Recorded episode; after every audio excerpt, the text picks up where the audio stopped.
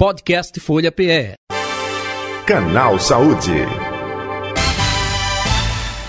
Apoio Hospital Jaime da Fonte, genuinamente pernambucano.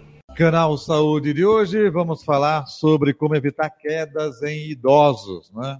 Muito importante isso para você que tem na sua família alguém que passa por uma situação como essa. Cuidados, né? É, e vamos passar dicas também sobre esse aspecto. Evitar é fundamental.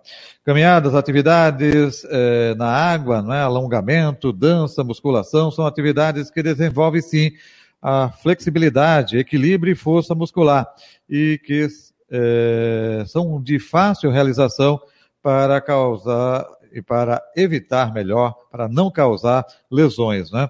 Vamos conversar com a geriatra do Hospital Jaime da Fonte, doutora Andréa Figueiredo, nossa convidada de hoje do Canal Saúde. Doutora Andréa Figueiredo, aproveitando, desejando para a senhora um feliz ano novo, saúde e tudo de bom, hein? Seja bem-vinda. Feliz ano novo, Jota, feliz ano novo a todos os ouvintes, é um prazer estar aqui e aí agradeço aí o convite e por escolher esse tema tão importante para a prevenção de saúde para os idosos. É, é muito importante que a gente aborde isso. Isso, e é importante também a questão da prevenção, não é? Porque existe a correção, olha, depois que caiu, aí teve fratura, não teve, não, foi coisa leve, aí vem mas a gente trabalha sempre de forma adiantada, ou seja, vamos prevenir, vamos evitar que isso aconteça.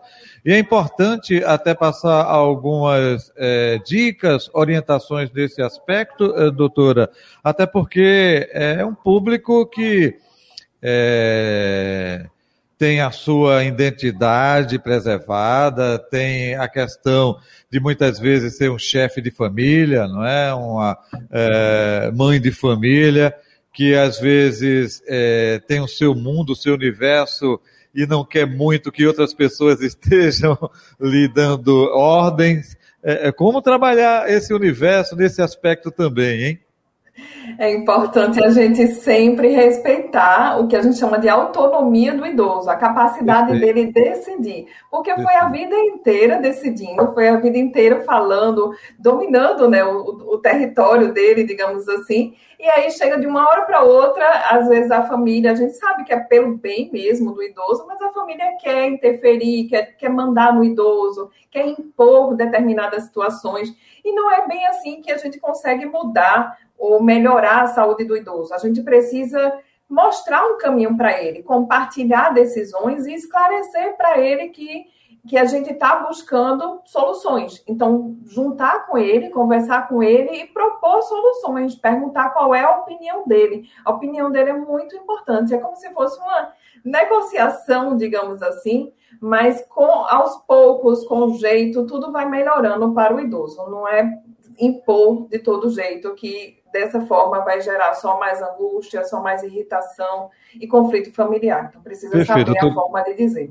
Perfeito. Doutor André, até aproveitando, se já existe esse diálogo em outros aspectos, neste ambiente, fica mais fácil. Quando não existe esse diálogo, e aí vem justamente nessa, não, papai, olha, mamãe, não, a médica disse, é um pouco disso também, né? Muito. Às vezes eu até escrevo as orientações e explico para ele que eu não estou aqui para obrigar, Afinal de contas, eles já eles têm arbítrio, não é? E eles têm a capacidade de decidir. Geralmente eu mostro os caminhos. Eu digo, ó, tem esse caminho A e o caminho B. O caminho A é esse, pode levar a isso. E o B pode levar a isso. Então eu mostro os dois caminhos e aí, às vezes, paciência. A gente não tem como obrigar ele a determinadas situações e, e viver um dia de cada vez. Mas é assim que funciona, inclusive na minha prática no consultório. Perfeito. Para poder a gente planejar. Perfeito. Doutor André Figueiredo, aproveitando a sua deixa, que caminho é esse, o caminho A? Que caminho é esse, o caminho B? Passe para os nossos é, ouvintes e também espectadores. É, a história do caminho A e o caminho B é um exemplo que a gente usa aí na prática, dependendo da situação do idoso. Por exemplo, se for um idoso já com, é, com dificuldade de andar, com muita rigidez e que não quer fazer uma fisioterapia, por exemplo, que é uma das possibilidades para a gente melhorar, evitar o risco de quedas, eu explico para ele, eu digo, olha, a gente tem essa possibilidade de fazer a fisioterapia e o senhor tentar melhorar, e o senhor tentar ver se, se tem menos dor, se tem menos risco de cair, ou se o senhor não quiser, a gente vai, infelizmente, pode acontecer alguma consequência mais séria, como cair, quebrar a perna, bater a cabeça, e isso é muito pior para o senhor. Então, a gente trabalha muito com essa questão da conscientização do paciente e aos poucos ajustando. Eu pergunto para ele, por que, que o senhor não quer fazer a fisioterapia? Ah, ele diz, ah, é porque eu não quero sair de casa. Então, o que é que a gente faz? Será se tem algum fisioterapeuta mais próximo? Ou alguém que vá no domicílio dele? Então, a gente vai adaptando, vai é, procurando estratégias para o paciente, para a família, para que ele tenha uma melhor qualidade de vida e previna quedas. Então, esse caminho vai depender muito de cada idoso. Né? Se ele usa um medicamento que não é apropriado, por exemplo, eu vou esclarecer para ele todos os riscos e que eu estou ali para ajudar e não para ser contra ele. Não é um, um, algo assim que a gente vai impor, sabe? Então, é nesse sentido que a gente trabalha com a conscientização e com o respeito ao Perfeito. paciente. Perfeito, doutora André Figueiredo. É, dicas de ambientes, é, apartamento, casas, é, quem tem degraus né, é, é, nesse ambiente familiar é complicado, tem muita gente que utiliza também tapetes, é, fator iluminação, que a gente pode passar de dicas nesse aspecto. As dicas que a gente dá em relação ao ambiente é que ele tenha a melhor acessibilidade possível para o paciente, ou seja, que não tenha móveis no meio da casa atrapalhando, cuidado com animais também, animais domésticos, que podem às vezes estar no meio da casa e o paciente idoso não vê o animal tropeçar e cair a questão do, das barras também de apoio, que é muito importante para ele quando for ao banheiro, a iluminação, ter um, um objeto de iluminação no quarto para quando ele precisar acordar à noite, ele ir ao banheiro, ele ligar para evitar que ele tenha algum tipo de queda. É, se for um degrau, é, o ideal é que tenha o degrau que tenha aquela sinalização para ele poder ver que tem um degrau, né, uma sinalização no chão mesmo, que coloca em cada degrau.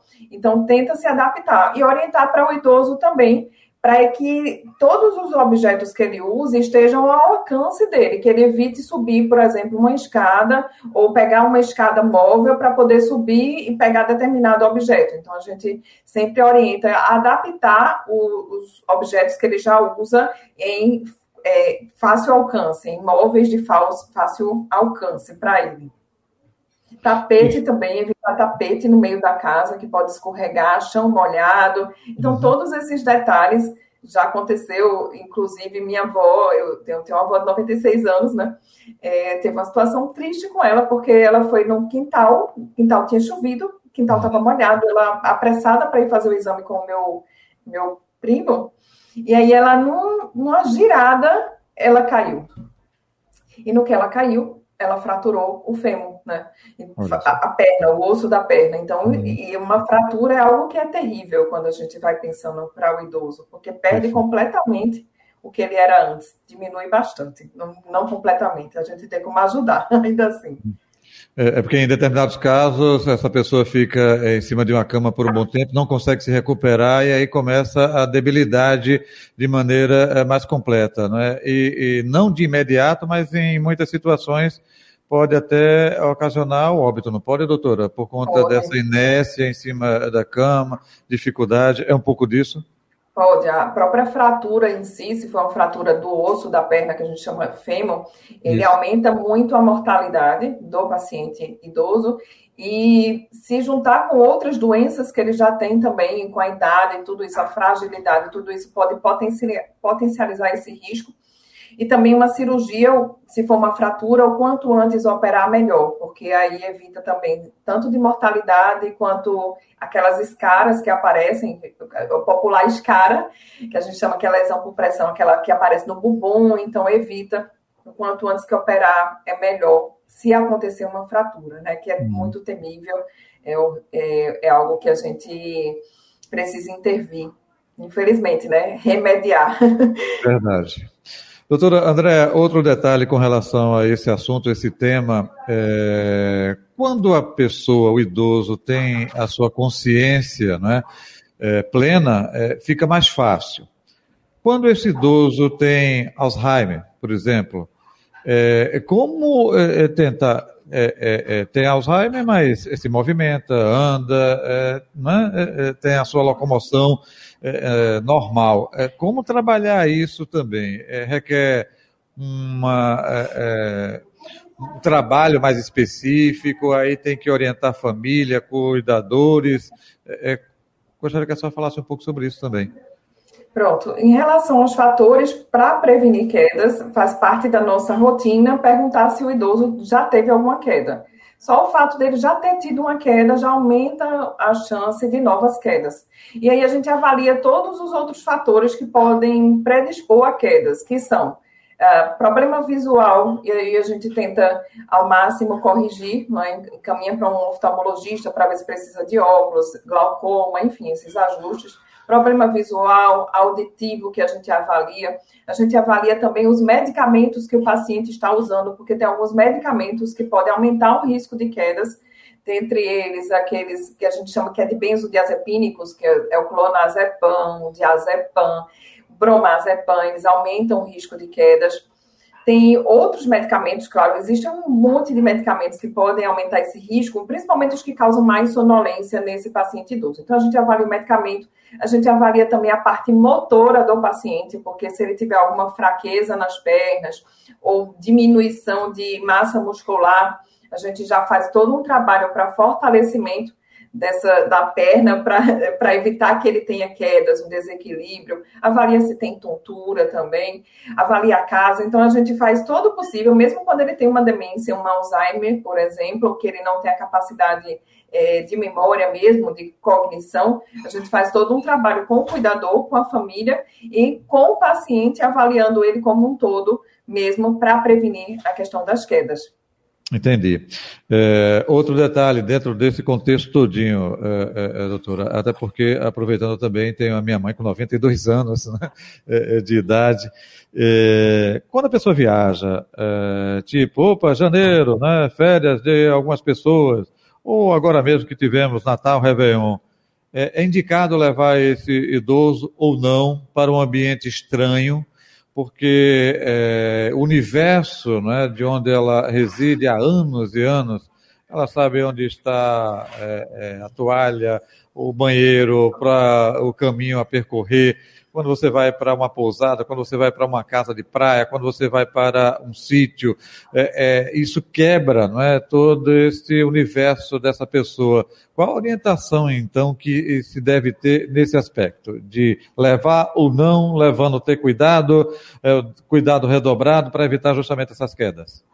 É, então, quando for, tem que analisar o paciente. Se o paciente, por exemplo, tem uma demência, um Alzheimer, fica bem difícil da gente estar tá mobilizando e mudando muito a rotina dele. Uhum. Porque toda vez que muda a rotina, ele pode ficar mais confuso e às vezes até mais agitado, mais inquieto. Tem paciente, por exemplo, que a família leva para outro lugar e aí ele vai e quer voltar logo para casa, porque ele não está reconhecendo aquele lugar, ele não quer estar tá ali, aí se torna um desgaste muito maior do que às vezes a família tentar se adaptar a esse paciente que já está com uma demência. Tinha uma paciente minha mesmo que ela é, tem uma demência desde 2015, mais ou menos, é um outro tipo de demência que a gente chama de demência de Levi. E ela, antes ela viajava para São Paulo, né, para ver o filho dela. Hoje em dia não tem mais condição de levar ela para São Paulo e hoje o filho vem para cá por causa dessa questão da memória que já não está tão boa e ela fica muito confusa com essa mudança de ambiente. Então, tem que avaliar se ele tem problema de memória, se ele não tem. Outra questão que avalia também é a preferência do paciente. É muito importante a gente avaliar se ele tiver a memória boa, a preferência dele. E aí, toda essa questão né, de adaptação do, do ambiente, caso ele vá para esse ambiente novo, ver se, há, se tem barra de apoio, barra de proteção, naqueles mais frágeis tem idosos, por exemplo, de 60 anos, minha mãe, ela tem 68, ela vai para academia, ela dirige só, então vai depender do grau de, de fragilidade do paciente, de independência dele. Mas se ele for mais dependente, é importante que tenha toda uma adaptação, que evite deixar tapete, que tenha uma barra de proteção, que leve os medicamentos dele. Então, é importante que a gente tenha todo esse cuidado, a depender do nível de dependência do paciente. Perfeito. Até aproveitando o exemplo da sua mãe na academia, enfim, é, quais são os exercícios que é, são recomendados para que você tenha fortalecimento né, é, físico, até para ficar mais resistente a uma possível queda ou não? Hum. Os exercícios a gente vai adaptando de acordo com o que o paciente vai é, para ele, né? A gente vê a questão socioeconômica, enfim, a questão de preferência dele também. Mas o melhor, os melhores exercícios são aqueles que envolvem é, o que a gente chama de força, né, de resistência. São esses que vão trabalhar mais a musculatura da perna, por exemplo, quando a gente vai pensar, não precisa ser só musculação, Pode ser uma hidroginástica, que também trabalha essa parte da força, tem alguns exercícios dentro d'água que podem melhorar. Inclusive, tem pacientes que têm dor, como artrose, não é? Então, eles podem ter risco de quedas. Aí a gente faz um trabalho com a hidroginástica para fortalecer. Tem o Pilates, tem os idosos que são mais avançados, que fazem yoga. É, lá no, no Japão, né, na, cultura oriental, tem muita cultura do Tai Chi Chuan, e tem até estudo científico mostrando do Tai Chi Chuan, que trabalha o equilíbrio e melhora a questão da prevenção de quedas. Então, exercício que trabalha alongamento, que trabalha o equilíbrio e a força, esses são os melhores. Por que, que uma caminhada, por exemplo, não é bom, não vai prevenir quedas? Por quê? A gente tem dois fatores. um deles referente à cidade, né? Que a gente tem alguns lugares que Recife tem muito buraco, então tem que tomar cuidado onde esse idoso vai caminhar. Claro que tem alguns que está melhorando, né? Mas depende do lugar onde ele vai caminhar. E outro fator é o seguinte: esse, essa caminhada não vai ter força não vai envolver a força da perna, é só o ato de andar. Esse ato de andar não melhora a força. Então, o idoso às vezes acha que está fazendo a caminhada é bom para o coração, é bom para outras coisas, mas não para a força, não para a prevenção de quedas em si. Então, o exercício vai ser adaptado, mas tem que ter força. Perfeito. A senhora falou aí da cultura oriental, né? Lá o Tai Chi Chuan é praticado como se fosse aqui academias da cidade, né? Justamente com o pessoal já de idade para manter essa forma. Doutora Andréa, aqueles suportes eh, em banheiros, principalmente, eh, eh, na, na, área de banho, na área da bacia sanitária, são importantes também, porque geralmente o pessoal coloca aquilo como forma é, corretiva, depois que acontece uma queda, um acidente. Mas aquilo ali deveria justamente servir de apoio para evitar quedas em banheiro. Aquele suporte que as barras, não é isso? Isso, as barras, isso, exatamente. Sim. Pronto. Aí é, é aquela história, né? Por exemplo, minha mãe não precisaria, porque vai depender muito do idoso que a gente está vendo. Aquele idoso que já está andando mais devagar, que já está com mais fraqueza, que ele já está com problema de equilíbrio, aquele que já teve queda também. Então, esses que a gente tem mais que tem uma artrose, né? Tem dor no joelho. Esse que tem mais dor, que tem Parkinson, que tem algumas doenças que vão dar mais risco de quedas isso sim eu acho que é, é muito válido da gente colocar o suporte.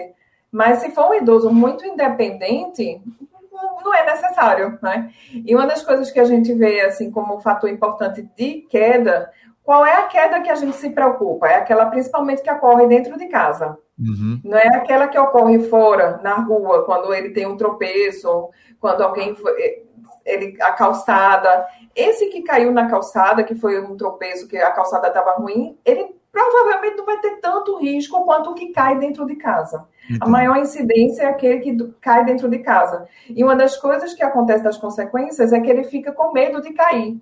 Até 60% dos idosos que caem, eles desenvolvem medo de cair. E isso bloqueio. vai tornar bloqueio. E ele vai ficando mais em casa. E ele vai diminuindo o fortalecimento da musculatura da perna. Então vai ficando aquele ciclo, né? De perdendo massa muscular, perdendo, perdendo, tendo novas quedas e a gente fica sem conseguir interromper esse ciclo aí de, de quedas. Então depende, é, como vocês gostam de dizer, cada caso é um caso, depende do paciente, depende da situação de cada um, né, doutora? Exato. Doutora, onde encontrá-la nas redes sociais ou o telefone do consultório? Fique à vontade. Rede social, eu tenho um Instagram, né? Andréa Figueiredo, geriatra, marquei vocês aí. Andréa Figueiredo, exatamente. Andréa sem o I, o Figueiredo sem o I, geriatra, né? O foco lá na rede social é muito ensino mesmo para médicos, para profissionais de saúde. A linguagem é bem técnica nesse sentido uhum. para eles, para a educação mesmo deles. No consultório está lá no Hospital Jaime da Fonte, né? Aí tem o telefone é, 99853 1243. Então, okay, são esses dois locais. Doutor André Figueiredo, muito obrigado pela atenção de sempre aqui com a Rádio Folha. Sucesso, tudo de bom, saúde e paz. E vamos continuar nessa temporada, se Deus quiser, de 2023, entrando em contato, esclarecendo, acima de tudo, o nosso ouvinte, o nosso público, o nosso espectador. Obrigado, hein? Gratidão. Tudo de bom. Obrigada, obrigada. Tchau, tchau. Tchau, ouvintes. Feliz ano novo. Idem. Está aí a doutora Andréa Figueiredo, geriatra do Hospital Jaime da Fonte, nossa convidada de hoje do Canal Saúde. Podcast Folha PE. Canal Saúde. Apoio Hospital Jaime da Fonte, genuinamente pernambucano.